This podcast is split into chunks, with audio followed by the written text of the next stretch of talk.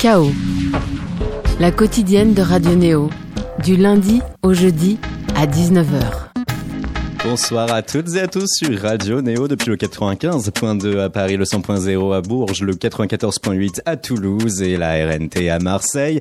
Qui dit chaos dit invité, invité avec lesquels on va pouvoir parler de leur création artistique et musicale. Que dire de nos invités si ces garçons-là ont bien grandi et bien digéré aussi? Premier album primé aux victoires de la musique, une tournée à 250 dates sans avoir eu nécessairement le temps de se connaître. Si on était encore dans les années 90, on pourrait croire que nos invités se sont formés tel un boys band belge. C'est vrai que tout est allé vite pour eux, sans que ces garçons-là partagent, sauf que ces garçons-là partagent des critères intellectuels et une exigence du texte et de la musique. Bonjour, bonsoir Radio Elvis à travers Pierre, comment ça va? Bonsoir, ça va super, merci. Et avec nous aussi deux autres personnes pour une actualité également charnière. On retrouve notre chroniqueur Nel. Bonsoir. Salut. Nel qui était intervenu dans un premier temps cette saison sur KO avec Dominique Dalcan. Le but pour toi, artiste, c'est de pouvoir interviewer dans la plus grande des complicités un autre artiste, en l'occurrence le chanteur Frédéric Lowe. Bonsoir. Bonsoir. Une actualité, un album, Alléluia. Exactement. Et une sortie mi-février. On va en parler au cours de cette émission. D'autres chroniqueurs, chroniqueuses se joignent aux contributions d'une émission réalisée par Mathurin Rioux. Premier instant musical, 23 minutes, Radio Elvis.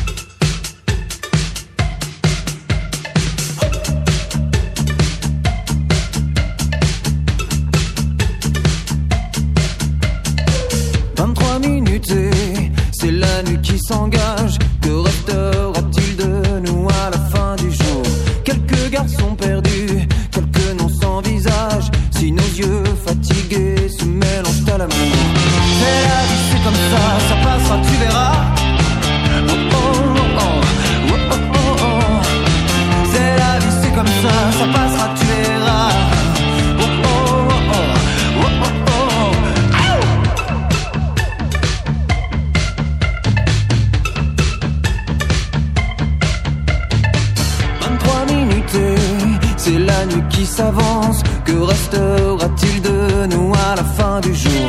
Laissons venir à nous ce revers de caresse. Le temps nous prendra tous nos parfums, nos ivresses. C'est la vie, c'est comme ça, ça passera, tu verras.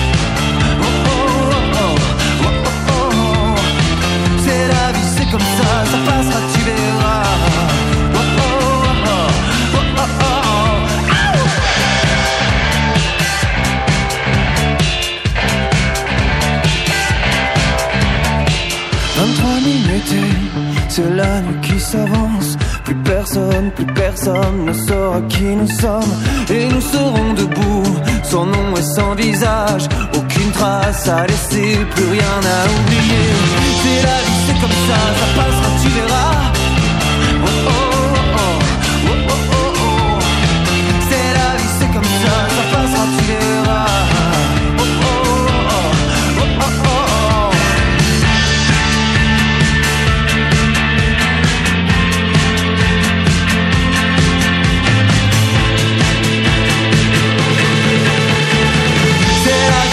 Vie, c'est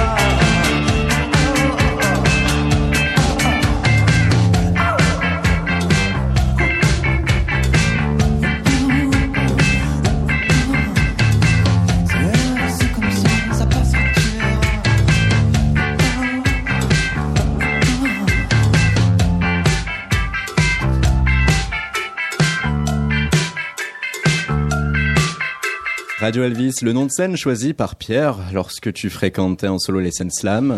Euh, lors du premier EP, donc, on parvient ensuite à voir tes deux autres comparses, vous formez depuis un trio. Et là, on parvient à t'avoir en plateau à un instant particulier, après deux bons mois de promo euh, derrière vous pour assurer la visibilité euh, d'un album qui a été littéralement censé par la critique, hein, et dont on va parler ce soir, ces garçons-là. Eh bien, voilà l'aube d'une tournée. Une première date hein, qui a eu lieu il y a, il y a deux jours. Comment c'était? C'était c'était complet. Alors pour une première, on est on est super content et euh, euh, voilà, ça donne envie de retourner sur la route parce qu'en plus quand la salle est, pleine comme ça, c'est c'est génial et on espère que c'est un signe. Et puis, euh, et puis vraiment l'accueil était très chaleureux. C'était dans notre département. Les deux Sèvres et moi. Euh, maintenant, c'est le département d'adoption de Manu aussi. Euh, c'était organisé par deux salles euh, en coproduction avec deux salles, la salle d'Ifart et le Moulin du Roc à Niort, et d'Ifart appartenait. Et euh, c'est des salles qui nous ont beaucoup soutenus dès le début. Les Deux-Sèvres égale euh, Niort, fatalement. Il a fallu en parler, voilà. Vous-même, hein, vous avez pu envoyer une pique un peu à Michel Houellebecq en disant, bah non, c'est ouais, ouais, j'ai fait un petit message. Euh, je suis pas sûr qu'il l'ait vu, mais, mais c'était oh, c'était pour rire. Mais après, euh, on a tous une ville, on a tous une ville qu'on aime qu'on aime pas trop en France. Mais en fait, en vrai, je pense qu'il n'y a pas vraiment de ville moche parce qu'en France, on a la chance d'avoir des villes, euh, des villes très très anciennes avec des centres historiques moyenâgeux. Donc à partir de ce principe-là, si on parle des périphéries, oui, c'est souvent moche, mais, je crois que euh, n'a rien inventé sur ce coup-là. La France provinciale avec euh, ses vieilles pierres, ses vieilles murs, ce patrimoine particulier, il y a forcément une identité, donc forcément quelque chose à voir. C'est un peu ça. Comment? S'il fallait résumer ta pensée. Ouais, ouais, il y a forcément quelque chose à voir dans toutes les villes. Elles ont tout un truc moche. Après, voilà, je suis pas sûr qu'il soit sorti beaucoup de la gare. C'est vrai que la gare de Niort, euh, c'est glauque, mais je connais pas beaucoup de gares qui sont qui ne le sont pas. Ouais, voilà. Mm. Et il y a eu une résidence à La Rochelle avant d'entamer cette nouvelle tournée. Est-ce que vous aviez un parti pris par rapport à cette construction euh, scénique? Alors la gare de La Rochelle est très jolie. à mentionner.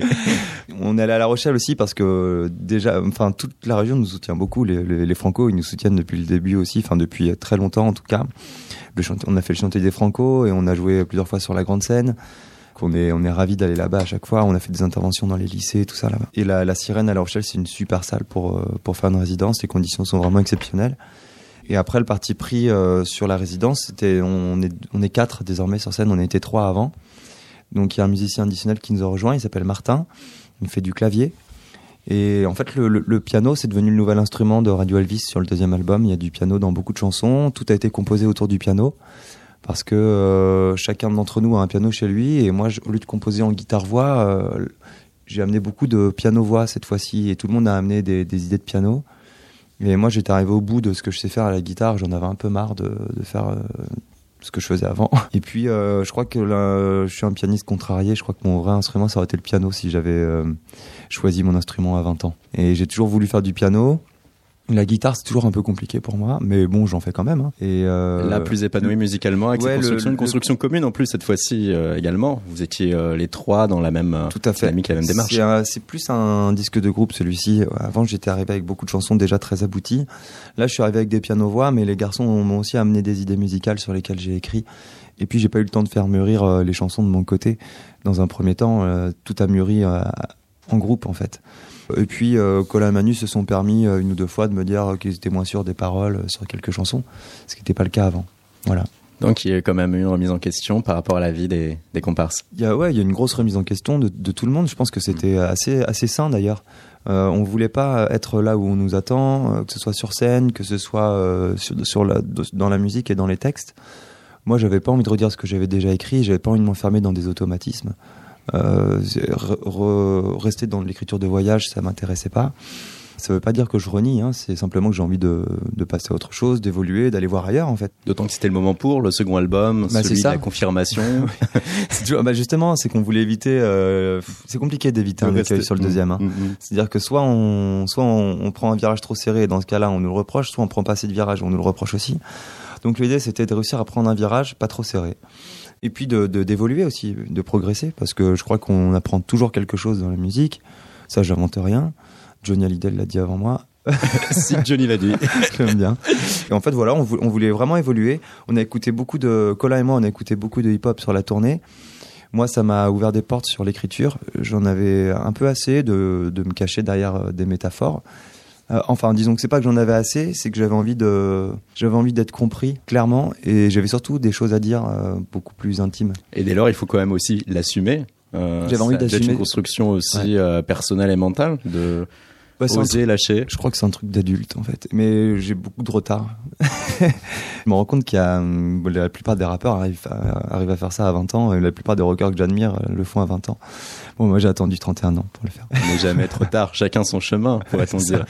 Cette euh, métaphore de la trajectoire, tu l'as déjà employée euh, via euh, d'autres d'autres médias. Hein. Euh, ça, c'est ce qu'on va pouvoir écouter à l'instant même. Oui, pour Radio Néo, Marie Mougin, elle, a fait un mix. Un mix, on retrouve bon nombre d'interviews et que vous avez pu accorder autour de ce second album, Ces garçons-là. Et sur ces extraits choisis, on parvient à comprendre un peu mieux votre état d'esprit. Elvis, c'est un groupe de rock qui s'est formé à Paris il y a 5 ans maintenant.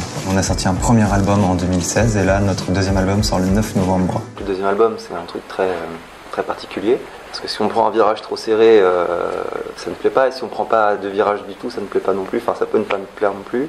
Nous, ce qu'on voulait simplement, c'était euh, faire ce qu'on n'avait pas pu faire sur le premier disque. Il y avait plein de, de choses. euh, toute la tournée du premier disque a nourri des envies pour la suite. Donc on voulait déjà réaliser euh, ces envies-là. Et puis euh, on voulait euh, éviter de retomber dans ce qu'on avait déjà fait. On pensait être plus un groupe de chansons, finalement, je crois. Et sur scène, on s'est découvert être un groupe euh, aussi de rock parce qu'on a développé une tension et puis euh, une certaine énergie, une certaine urgence qui s'est vraiment révélée sur scène et qui du coup euh, a imprégné les, les chansons à venir, les chansons euh, qu'on a composées pour l'album. Je pense que ça se ressent, cette, euh, cette sorte d'urgence, de spontanéité qu'il y a dans, dans le disque. Et on a réussi à trouver justement de la fraîcheur après ces trois ans de tournée euh, où on a construit les morceaux en fait. perdait de sa force. Les dunes se déplaçaient, balayaient mes repères. Ça devait s'appeler, euh, on avait pensé à Ex Voto. Et puis finalement, ça ne nous parlait pas tellement. Et, puis euh, un jour, on a eu comme un, un éclair, une illumination. On s'est dit, mais faut appeler cet album Ces garçons-là. Ça reflétait bien notre volonté de nous assumer, d'être plus direct et plus franc. Puis il y avait ce côté, pendant tout le disque, on a essayé de, montrer qui on était. Et le titre du, disque, c'était aussi pour montrer qu'on voulait s'assumer pleinement. Et voilà, ces garçons-là, c'est nous, on est un peu à nu, en fait, sur ce disque-là. Et, et- finir sur cette chanson, c'était, voilà, vous avez passé 45 minutes à écouter ce, qu'on est. Et cette dernière chanson, euh, mais le, point final, voilà, ces garçons-là, c'est donc ça. Et euh, c'est donc eux. Et, euh, et on espère que le thème,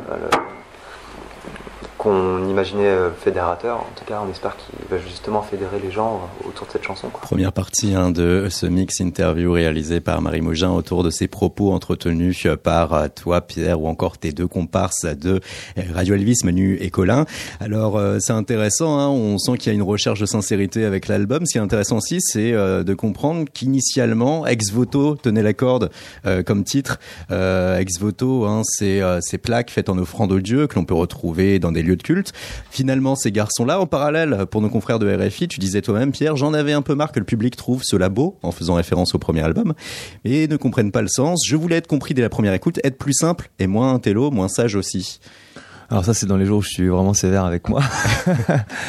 en fait, euh, c'est compliqué de se positionner parce que quand je dis ça, j'ai l'impression de renier le premier disque alors que c'est pas du tout le cas. J'avais juste besoin de, de, de là vraiment de simplicité. C'était, c'était très long l'écriture du premier disque. J'ai, j'ai mis plusieurs années à écrire ces paroles-là parce que c'était la, la première fois. Vraiment, j'avais, j'ai mis du temps à savoir où je voulais aller dans l'écriture, dans, dans la musique. Et puis après, j'ai rencontré Colin et Manu. Ça a accéléré les choses. Là, c'est la scène qui m'a donné ces envies-là aussi. C'est ce que j'ai vécu de manière plus personnelle aussi dans ma vie privée, qui m'a donné envie de raconter des choses. Le- là, il y a beaucoup plus de chansons d'amour, par exemple, parce que je le vis, donc j'ai envie d'en parler. Et puis parce que je me l'interdisais avant par snobisme, je pense. Et donc là, j'ai décidé d'arrêter d'être un peu snob. Peut-être que je l'étais un peu, mais c'est surtout que j'avais envie de bien faire. Par snobisme, c'est-à-dire la peur de faire ce que tout le monde fait déjà Ouais, parce ou- que parce que comme euh, il y a placé mélangé de plein de choses. C'est euh,